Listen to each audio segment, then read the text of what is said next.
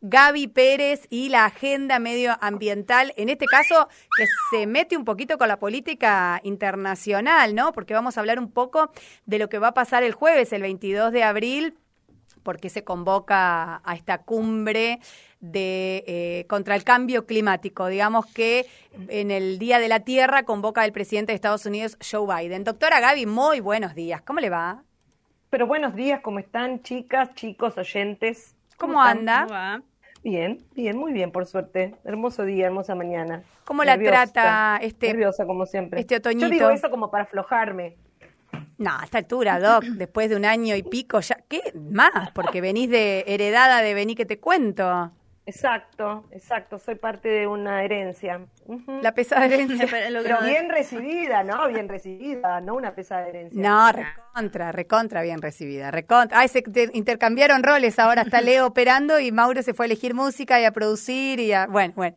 bueno qué bien, me gusta esa comunión que se está formando entre esos dos eh, trabajadores. Son el, el uno para el otro, tal para cual.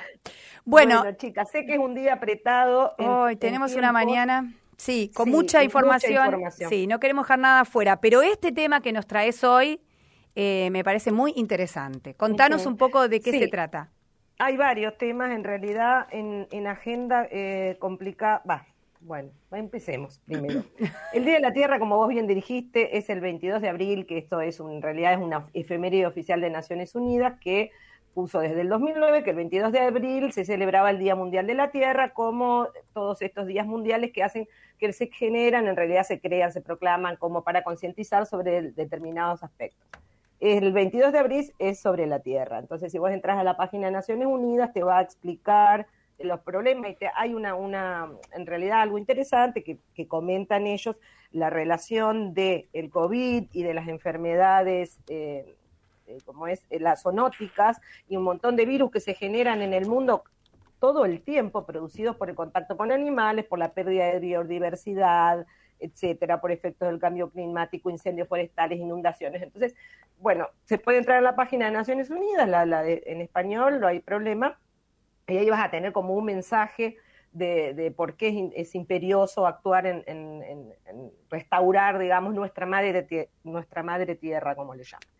Bueno, Joe Biden, pasemos a lo internacional, porque elige este día, bueno, Joe Biden es electo presidente de Estados Unidos hace poco, elige este Día Mundial de la Tierra como para hacer, eh, no, para generar una cumbre virtual climática con 40 países invitados a participar para debatir el tema del cambio climático y a cinco años y monedas de haberse firmado el Acuerdo de París para la reducción de emisión de gases de efecto invernadero, que lo que pretendía ese Acuerdo de París era que se baje el promedio de temperatura global mundial a 1,5, en realidad a 2 y tratando a 2 grados, digamos, eh, con respecto a los niveles preindustriales, estoy hablando, porque si ustedes ven una, una una imagen de, por ejemplo, desde el 1900 ahora, de cómo subió en grados, cómo subió, digamos... Eh, ¿Cómo fue aumentando la, temperatura? Sí, pero no me sale cómo se llaman esas imágenes así. Sí, en gráficos estadísticos. Un gráfico, exacto. Cómo, cómo subió es impresionante. Entonces se está, eh, se está tratando de reducir porque si no se va, piensan que se va a llegar a un punto límite donde del no retorno, de donde que va a ser insalvable la situación mundial por, los efectos que produce ese calentamiento global. Entonces, en París, ¿qué pasó? Porque si ustedes recuerdan, Trump, que es un negacionista total del cambio climático, en, en su gestión él se fue, se salió, del Acuerdo de París, como que no iba a cumplir con algunas cosas, porque también lo que se cumple en el Acuerdo de París es también ir enviando las emisiones, ir haciendo planes como para reducir las emisiones cada país, y, lo más importante, por supuesto, son los primeros generadores, los más importantes generadores, que son China, Estados Unidos, eh, Canadá, Brasil está también como gran generador de, de gases de efecto invernadero. Entonces, el tema es, ¿qué hace Biden? Biden marcó, digamos, un poco en su campaña eh, la diferencia con Trump en base a, su posición frente al Acuerdo de París y su posición frente al, cambio climático y sus efectos. Entonces, ¿qué hace? Em, digamos que, que él convirtió la, la emergencia climática en una de las principales prioridades de su administración.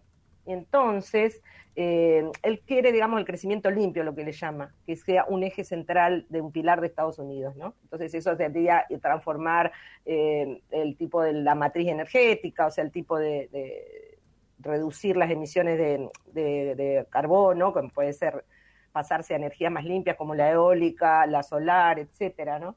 Y, bueno, no, no fomentar el uso de las, de los combustibles fósiles, bueno, un montón de cosas que ahora se está esperando porque en realidad, al llamar a esta cumbre, no va a ser algo, digamos, vinculante para las partes, como puede ser acordar en una, hacer un acuerdo internacional, sino que esto es como algo eh, de voluntades. Entonces intenta que por las voluntades los países decidan bajar y hacer planes concretos hacia 2030.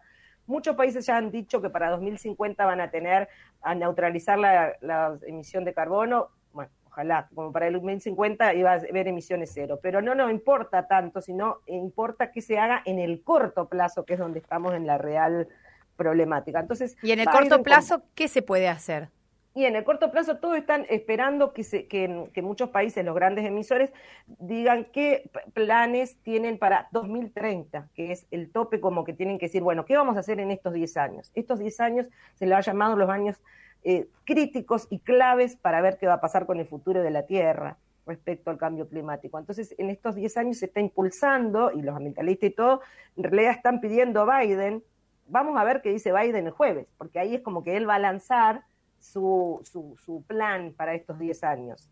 Biden hizo de la cuestión climática su estrategia de campaña, ¿no? Claramente siempre fue su hito de gobierno, digamos, él siempre quiere dejar como hito de gobierno un cambio en la cuestión climática, porque es de donde él viene, ¿no? Del tema del que se subió, su tema de campaña, su tema de gobierno. Entonces, claro, el mundo está mirando a ver qué va a decir Biden el jueves y cómo recupera de alguna manera, se espera, Estados Unidos ese liderazgo que había perdido durante estos cuatro años de trampismo y su alejamiento del Acuerdo de París. Así es. Qué bien que hablas, eh, Laura. Ay.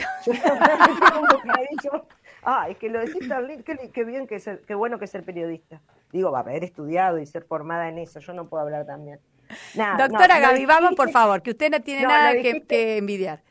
Lo dijiste clarísimo, la verdad lo, está, es perfecto lo que decís. Entonces, el mundo un poco está esperando eh, qué posición va a tomar. Lo, que le están pidiendo eh, algunos líderes ambientales es que a Biden es que, que como objetivo reduzca las emisiones en al menos un 50% para el 2030 por debajo de los niveles de 2005, o sea, tomando como base los niveles de 2005. Es decir, que los niveles eh, del 2005 son los óptimos, Gaby. No, no, no, solo una medida para tomar. Algunos toman eh, la 1900, otros 1990, otros 2005. No podemos volver a niveles de emisiones de 1900, eso está claro, porque no, no, obviamente que a partir de era recién el comienzo de la revolución industrial, qué sé yo, no, no, no podés.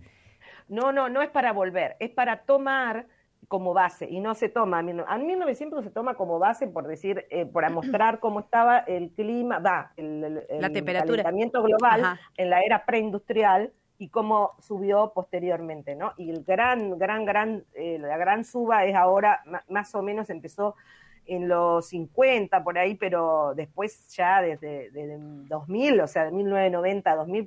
Ahí fue el, descalabre.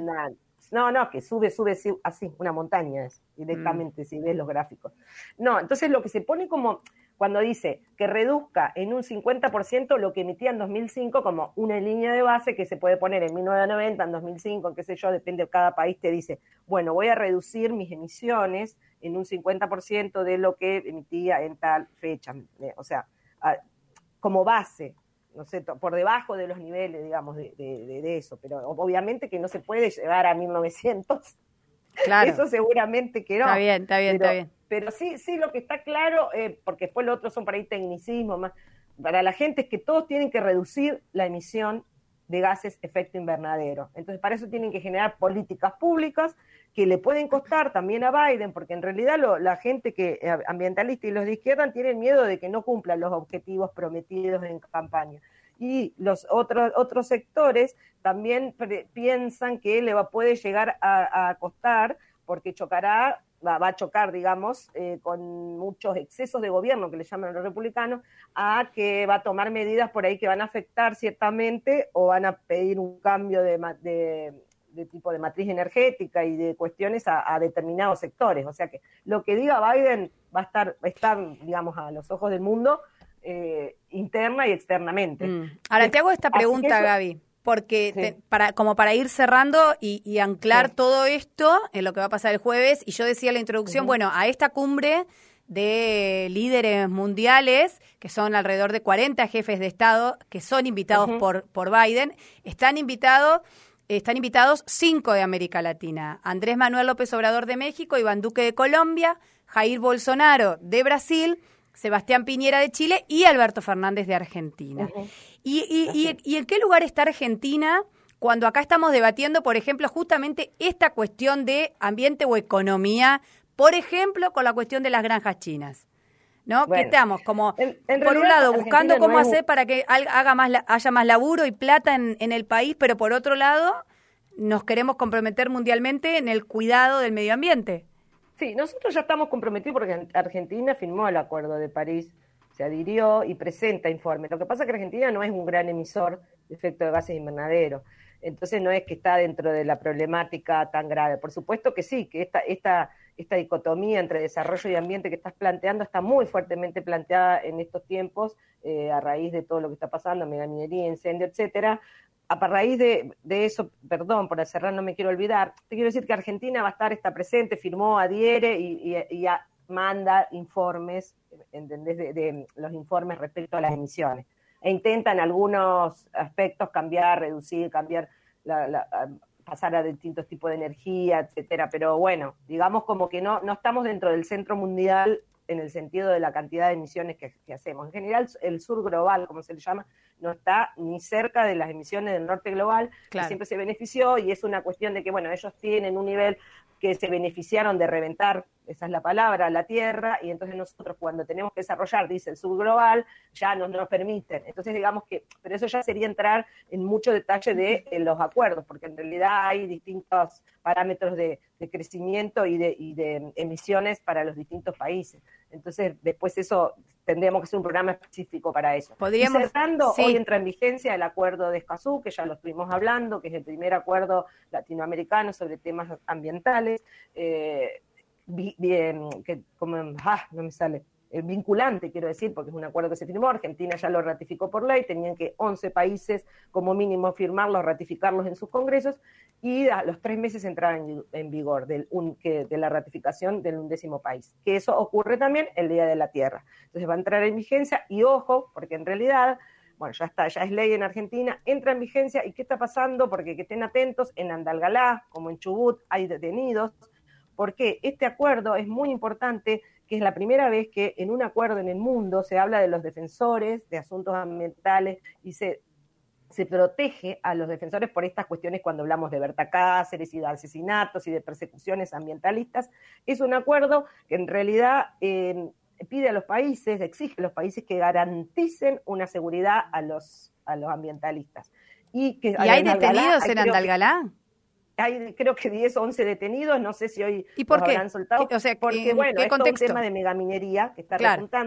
entonces eso también, o sea, hay por eso hay tantos temas, chicas, que es eh, tremendo, entonces, y bueno, hubo detenidos y están procesados en Chubut, entonces hay, se está dando respecto de la megaminería en Argentina una persecución a grupos ambientales y mm, socioambientales, a militantes, entonces, bueno, ojo que ahora va a entrar en, eh, seguramente algún abogado o alguien de estas va, va a pedir que se que, se, liberen. cumpla con el acuerdo de Escazú. Claro. Bueno, y la próxima voy a hablar, porque esto es un tema de concordia muy, que está muy en boga estos días, eh, de la restauración ecológica que está, se, está haciendo en la, en la región del Perilago, que está siendo discutido, al menos la gente dice, están talando árboles, ¿qué está pasando? ¿Por qué? Bueno, hay todo un tema y yo estoy investigando y voy a dar como seriamente ah, me encantó. qué está pasando, porque la gente tiene que investigar, no puede lanzar cosas porque sí. Ahí hay todo un plan, hay un plan de manejo de fuego, hay un plan eh, de, proteger, de, manejo del área. Entonces, bueno, voy a informar todo eso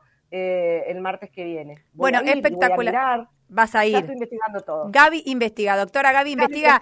Estamos repasadas de tiempo, pero Lucre va a leer los mensajes. Sí, tengo un mensaje que llegó para la doctora, dice, buen día chicas, para la doctora Gaby.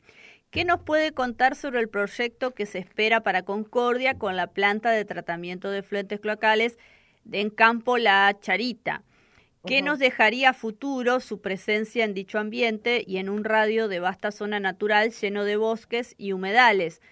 Al recibir la significativa presencia de nuestros desechos cloacales sobre este escenario silvestre. Gracias.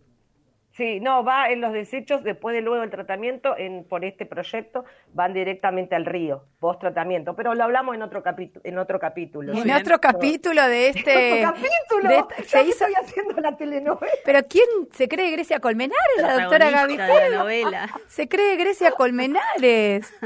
Y lo es. Ay, me muero. Lo Grecia es nuestra Colmenares. Se me cayó la sota de DNI, se me cayó el DNI. No, no, no. ¿Quién? ¿Vos, vos, vos sabés de, Natalia Oreiro, soy de Ay, qué cara dura que es, por favor. soy de Natalia Oreiro, dice la chanta. de esa época. Debe ser mayor que yo. Pero qué cara dura que son las dos, Natalia por Oreiro, favor. No, son unas Topacio, que era cieguita. Claro, era Topacio que de repente ve. Sí. Mirá, ahí te pone la música, mirá. ¿Esta es la música de Topacio? No, cualquier cosa. Música de novela. una voz en el teléfono. una voz en el teléfono. ¿Quién era? Novelón. Carolina Papaleo. Ajá, y Taibo. y Raúl Taibo. Raúl Taibo. Esta la veía yo. ¿Cuántas Hay una lágrima, ¿eh? el domingo estuve prendida a Luis Miguel la serie, capítulo Uy, sí. No la vi. A mis amigos que tengo un grupo de WhatsApp. ¿De qué? De, Luis Miguel la serie hace dos no, años. No, no, no, no, Saludos a Augusto Stemper siempre quiere que le mande saludos, nunca le manda. ¿Y Augusto está en el, en el grupo de WhatsApp de la serie de Luis Miguel? Sí, por supuesto, no quiero nombrar a todos, pero les mando un saludo a las participantes. Ahí te pone Luis Miguel. Bueno, Doc, mira, me encantaría, pero nos tenemos que ir. Acá el productor está por entrar en un colapso nervioso porque hace 10 minutos que te tendría que haber dicho chau. Bueno, perdón, chau, chau, chau. Un beso. Gracias. Y el martes que viene, eh, 45 minutos para la Doc. Sí. Agendalo, sí, por favor, Leo. El martes que viene denme más tiempo. Sí, sí, sí, sí, tenés razón, tenés razón. Un besito. Chau, Doc. Chau, chau.